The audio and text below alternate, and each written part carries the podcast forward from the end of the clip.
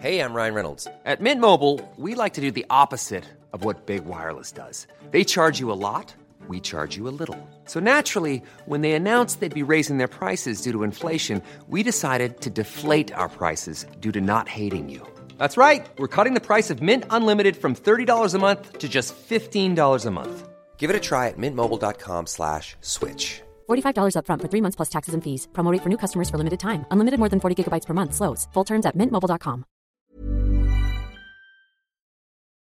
Bonjour, je suis Marion Lagan et je viens vous parler de littérature et de planète.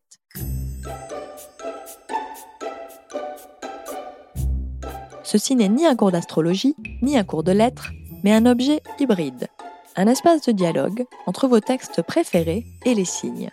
Cet espace s'appelle Astrolettres. Ici, je vous parle de connexion et d'ouverture, pas de croyance. Je vous invite à revoir un livre, un auteur ou une autrice, et même une période littéraire avec un regard neuf tourné vers les étoiles. Le sujet de cet épisode, vous l'avez choisi. Je vous ai interrogé sur le compte Instagram du même nom que le podcast et nombre d'entre vous m'avaient répété le même nom et le même roman. Laissez-moi donc commencer par une situation pour vous le faire deviner. Quand elle reviendra, elle sera devenue une americana sérieuse comme Busy, dit Rani Nudo. Elle sait ce que la faire en entendant le mot americana, prononcé avec jubilation, entraînant sur la quatrième syllabe, et à la pensée de Busy, une fille de la classe en dessous de la leur, qui était revenue d'un court séjour en Amérique avec des manières affectées, feignant de ne plus comprendre le yoruba, bredouillant un R à chaque mot d'anglais. Cet extrait est tiré du roman dont vous aurez peut-être déjà deviné le titre, j'ai nommé Americana, de l'autrice nigériane Chimamanda Ngozi Adichie. C'est l'une des grandes figures de la littérature mondiale contemporaine, et ce depuis ses premiers romans, comme Le Déchirant, L'autre moitié du soleil, qui suit la trajectoire de deux sœurs aux prises avec la guerre du Biafra dans les années 1960. Americana a été publié en 2013. Il suit les péripéties d'Ifemolu et d'Obinze, deux jeunes Nigérians qui émigrent, la première aux États-Unis, le second en Angleterre, avant de retourner au Nigeria et de s'y retrouver. L'histoire se déroule dans les années 2000 et s'étend sur une dizaine d'années jusqu'après l'élection d'Obama aux États-Unis et le message d'une société post-raciale que cette élection aurait voulu annoncer. Mais je m'avance. Avant de plonger dans une analyse astrolittéraire du roman, je veux vous expliquer pourquoi je l'ai choisi pour ouvrir la saison de la Vierge. Bien sûr, ce pourrait être car l'autrice elle-même est née sous ce signe. Mais cet épisode va se pencher sur son roman, et au-delà du signe de la Vierge, c'est surtout la planète qui le régit qui me semble gouverner ce texte. Vous le savez peut-être, chaque signe astrologique est régi par une planète, un terme utilisé pour désigner aussi bien des étoiles comme le Soleil que des corps célestes comme la Lune, ou enfin d'actuelles planètes, comme Jupiter. Pour poursuivre mon exemple, le Soleil régit le signe du lion, la Lune celui du cancer, et Jupiter celui du Sagittaire. Le signe de la Vierge est, lui, régi par Mercure, la planète de la communication. Et nous verrons ensemble comment Mercure, le messager des dieux, se présente sous deux de ses aspects dans ce roman. Mercure ou Hermès dans le panthéon grec est le dieu des orateurs, mais aussi des voleurs. C'est d'un côté un plaisantin, un moqueur, et de l'autre un observateur, un fin analyste et juge des caractères, qui ici donne à voir le monde à travers un regard particulier, celui d'une femme, d'une noire et d'une nigériane. Mais alors, que penser de l'ambition d'Ifemolu, l'héroïne du roman, lorsqu'elle évoque le blog qu'elle tient aux États-Unis, je cite Observer sans juger, qui serait sa devise. Sans juger? Cela semble difficile, mais le roman va au-delà du jugement. Donner à voir, c'est déjà interpréter d'une manière ou d'une autre, puisqu'elle transcrit son expérience. Elle l'interprète, elle y appose un regard, un filtre, celui d'une femme considérée comme immigrée, dans un pays marqué par le racisme. Mais rentrons dans le vif du sujet. Mercure domine ce roman. Et c'est un Mercure qui fait passer la pilule d'observation non politiquement correcte grâce à son humour, un humour qui s'avère parfois grinçant. Rien n'est plus mercurien que cet extrait qui décrit l'inscription d'Ifemolu à l'université. Je vous le lis tel quel et vous explique ensuite les différents niveaux de lecture de ce passage. Ifemoulou esquissa un sourire de sympathie car Christina Thomas devait souffrir d'un genre de maladie qui l'obligeait à ralentir son élocution, à contracter et avancer les lèvres pendant qu'elle lui indiquait la direction du bureau des étudiants internationaux. Mais quand Ifemoulou revint avec la lettre, Christina Thomas dit J'ai besoin que vous remplissiez deux formulaires. Vous savez comment les remplir? Et elle comprit que Christina Thomas parlait ainsi à cause d'elle, de son accent étranger, et elle se sentit un instant pareille à une enfant, ralentie et balbutiante. Je parle anglais, dit-elle. J'en suis sûre, dit Christina Thomas, mais j'ignore simplement si vous le parlez bien. Ifemoulou se contracta. Dans cet instant tendu, où ses yeux croisèrent ceux de Christina Thomas avant de prendre les formulaires, elle se contracta. Elle se replia sur elle-même comme une feuille morte. Elle avait parlé anglais toute sa vie, animé le club de débat au lycée, et toujours pensé que l'accent nasal américain était fruste. Elle n'aurait pas dû se raidir ainsi, mais c'est ce qu'elle fit. Et dans les semaines qui suivirent, tandis que tombait peu à peu la fraîcheur de l'automne, elle s'entraîna à prendre un accent américain. L'autrice, ici, à travers la narration qui se fait par les yeux d'Ifemolu, nous met dans une posture similaire à celle de la jeune femme. Nous sommes au même niveau de compréhension qu'elle, avant que, graduellement, à l'instar du personnage, nous ne réalisions que son attitude, celui de Christina Thomas, est le fait d'un préjugé raciste ainsi que d'une méconnaissance géographique qui, dans une institution universitaire, paraît ubuesque. Ce qui arrive à Ifemolu, le quiproquo que l'on lit ici, joue sur la corde fine de l'absurde avant de passer au malaise, à la tristesse et enfin à l'humiliation. La fiction est par essence cathartique. Elle nous permet de vivre d'autres vies que la nôtre et ici, de saisir, au bien légèrement bien sûr, surtout si nous n'y sommes pas confrontés dans notre vie quotidienne, ce qu'est le racisme ordinaire.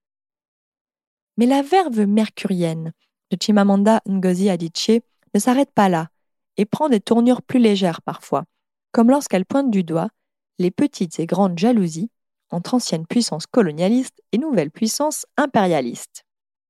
Ainsi, Obinze, l'amoureux d'Ifemulu, qui a lui choisi de partir en Angleterre, a l'échange suivant.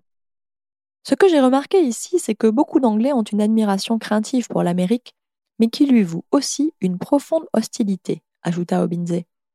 Parfaitement vrai, dit Philippe, avec un signe du tête à l'adresse d'Obinze. Parfaitement vrai. C'est l'hostilité d'un parent dont l'enfant est devenu beaucoup plus beau que lui et qui mène une vie beaucoup plus intéressante. C'est ce même humour qui permettra de montrer les travers de l'intelligentsia américaine à laquelle se mêle Ifemulu. Une intelligentsia persuadée d'avoir raison, car elle cherche à comprendre. Elle fait un effort, elle. Et pourtant, l'échange suivant montre le hic d'une façon de penser superficielle qui englobe, qui parle autour, qui commente, qui est dans l'anecdote, au lieu d'être dans la réflexion et la consommation directe de la culture. Et que penses-tu de ce livre récent, Monk Memoirs demanda Maribel. C'est un livre peu courageux, malhonnête. Tu l'as lu? demanda Chan. J'en ai lu une critique, dit Maribel. C'est le hic. On lit davantage sur les livres que les livres eux-mêmes. L'héroïne du roman va peu à peu devenir célèbre en tenant un blog sur la question de la race, puis en devenant conférencière sur le sujet. Mais ce dont elle va se rendre compte, c'est que les gens qui viennent l'écouter ne lisent pas vraiment son blog.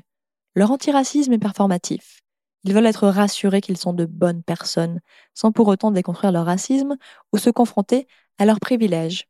Elle décidera donc, volontairement, de leur dire ce qu'ils veulent entendre, tout en poursuivant son entreprise de déconstruction à travers son blog. On dit parfois que l'humour est la politesse du désespoir, mais c'est bien plus que ça. L'humour déstabilise, il joue sur le décalage, le déséquilibre, pour nous obliger à voir nos propres travers, nos ridicules. Americana est aussi une épopée, une odyssée, qui voit Ifemulu comme Obinze aller vivre plusieurs années en Occident avant de rentrer au Nigeria, l'une par sa volonté, l'autre car elle se trouve dans une situation intenable. Le retour d'Ifemulu au Nigeria est un retour aux sources qui questionne justement le fait d'avoir des racines et une identité. Je cite Le Nigeria devint l'endroit où elle devait être, le seul endroit où elle pouvait enfouir ses racines, sans éprouver en permanence le désir de les arracher et d'en secouer la terre. L'autrice elle-même a réfuté des termes comme afropolitain à propos de ces Africains qui partent faire leurs études et travailler hors de l'Afrique, en pointant du doigt, à juste titre, que les classes moyennes supérieures font de même partout dans le monde, et on ne les qualifie pas pour autant d'europolitaines ou d'améripolitaines. L'Afrique n'y fait pas exception, et Ifemulu en est un exemple. Le retour de Binze, lui, tiendra plus de la défaite. Son expérience à l'étranger est celle de l'esclavagisme moderne, et à son retour, il rentrera dans le rang, se mariera, travaillera dans l'immobilier, jusqu'à ce qu'Ifemulu vienne rebattre les cartes. L'une des particularités d'Americana, c'est ce regard fin sur notamment la différence entre être noir en Afrique et être noir aux États-Unis, comme nous le fait comprendre cette phrase de la narratrice à son retour au Nigeria. En descendant de l'avion à Lagos, j'ai eu l'impression d'avoir cessé enfin d'être noir. L'autrice et la narratrice posent cette question de l'identité. Quand Ifemolu se revendique non seulement nigériane mais aussi Igbo, comme, et la comparaison n'a pas valeur à établir ici une similarité, je me revendiquerai non seulement française mais aussi basque. Mais la différence, c'est que mon privilège, celui d'être née blanche, fait que, d'une certaine manière, j'attends que l'on me désigne comme française quand je voyage à l'étranger ou quand j'y vis. Arrivé aux États-Unis, Yves Moulou constate ceci, je cite, Cher noir non américain, quand tu fais le choix de venir en Amérique, tu deviens noir. Cesse de discuter. Cesse de dire je suis jamaïcain ou je suis ghanéen. L'Amérique s'en fiche. La même réflexion pourrait se faire en changeant Amérique par France ou Grande-Bretagne. Cet épisode n'a pas vocation à être une critique du racisme en Amérique, car là, ce que la narratrice pointe du doigt est commun à l'Europe notamment. Mercure, quand il régit le signe de la Vierge, observe, analyse, réfléchit. Et les années que passe Ifemulu aux États-Unis sont des années de réflexion sur l'intersectionnalité, notamment comme lorsqu'elle pose cette question au sujet de la campagne présidentielle américaine de 2007. C'est marrant d'entendre les Noirs veulent Obama et les femmes veulent Hillary, mais qu'en est-il des femmes noires? Ici, c'est Audrey Lorde et Bell Hooks qui résonnent et dont l'essai intitulé Ne suis-je pas une femme rappelle cette forme de double peine des femmes noires dont la lutte se trouve englobée dans celle des droits civils ou du féminisme. La première est préemptée par des hommes et la seconde par des féministes blanches. Alors où et comment peut-on les entendre, ces femmes noires et leurs problématiques spécifiques? Sous une forme romanesque, Chimamanda Ngozi Adichie rend visible une fois encore la question posée avant par Bell Hooks, Audrey Lorde ou encore Sojourner Truth, dont le discours Ne suis-je pas une femme résonne ici comme un paratexte incontournable et inoubliable. La question du racisme est bien sûr au centre d'Americana, le racisme auquel sont exposés Obinze et Ifemolu, non seulement en tant que noirs, mais aussi en tant qu'immigrés.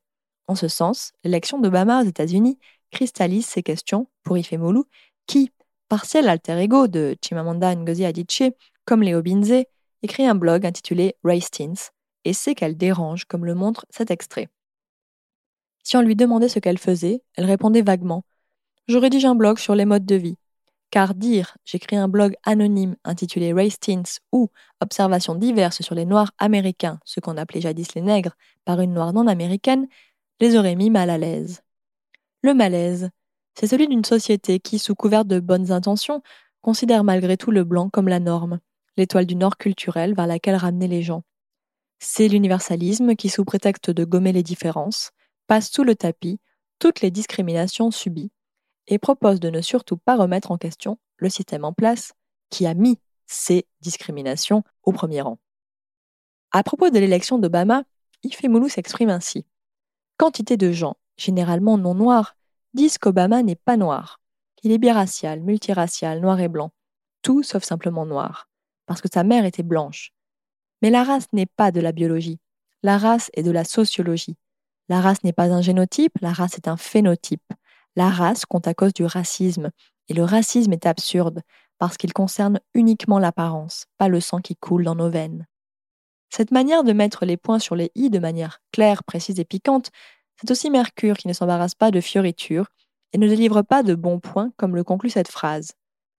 Le racisme n'aurait jamais dû naître, par conséquent n'espérait pas recevoir une médaille pour l'avoir réduit. Pas de complexe du sauveur blanc possible ici, ce serait indécent.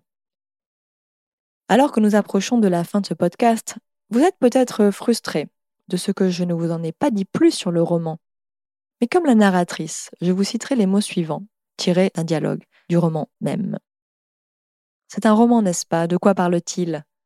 Pourquoi les gens demandaient-ils De quoi parle-t-il? Comme si un roman devait parler d'une seule chose. Ce que je veux vous dire ici, c'est que ce podcast, bien sûr, ne reflète peut-être que 5-10% du roman. Et encore, est-ce ce sur quoi j'ai moi axé ma lecture? Car en le retravaillant, c'est ce qui m'a sauté aux yeux, cette question de l'identité, de l'expression de soi. Enfin, je terminerai par ces mots qui s'adressent directement à celles d'entre nous qui veulent lutter contre le racisme. Si tu ne comprends pas, pose des questions. Si poser des questions te met mal à l'aise, dis-le et pose-les quand même. On voit facilement si une question part d'une bonne intention. Puis écoute encore davantage. Parfois, les gens ont seulement envie d'être entendus. Écouter pour analyser avant d'agir, décidément. Voici un programme très mercurien et très vierge. Si cet épisode vous a plu, je vous invite à noter le podcast et à laisser un commentaire. C'est ainsi que d'autres pourront le découvrir. Vous pouvez aussi me retrouver sur le compte Instagram du même nom que le podcast et désormais sur mon site astrolettre.com. Pendant que j'écrivais cet épisode, je relisais le recueil d'essais de discours d'Audre Lord, Sister Outsider, ainsi que l'essai de Rennie et Dolodge, traduit en français par Le racisme est un problème de blanc, dont le titre anglais me semble faire écho au dernier extrait du roman que je vous ai lu. Why I'm no longer talking to white people about race ou Pourquoi est-ce que je ne parle plus de race avec les blancs? En effet, écouter se renseigner sur les actions primordiales à mener, des actions qui tiennent de notre responsabilité individuelle avant tout, quel que soit le problème. Ici, ce cas bien sûr celui du racisme. Lisez donc Americana, un roman passionnant, une épopée moderne. Et si Chimamanda Ngozi Adichie vous intrigue, je ne peux que vous recommander l'un de mes romans préférés, L'autre moitié du soleil, un roman qui se déroule dans les années 1960 au Nigeria. L'idée ici est de lire autre chose que les sempiternels mêmes auteurs, d'ouvrir nos écoutilles, de faire nos propres devoirs pour comprendre le monde. Vous trouverez, j'en suis certaine, ces œuvres en bibliothèque. Je vous retrouve dans deux semaines pour faire dialoguer les lettres et les étoiles autour d'un mouvement littéraire tout en observation dont le héros, AULT et non pas OS, fut un journaliste. Je vous laisse les 15 prochains jours pour deviner de quoi et de qui je parle.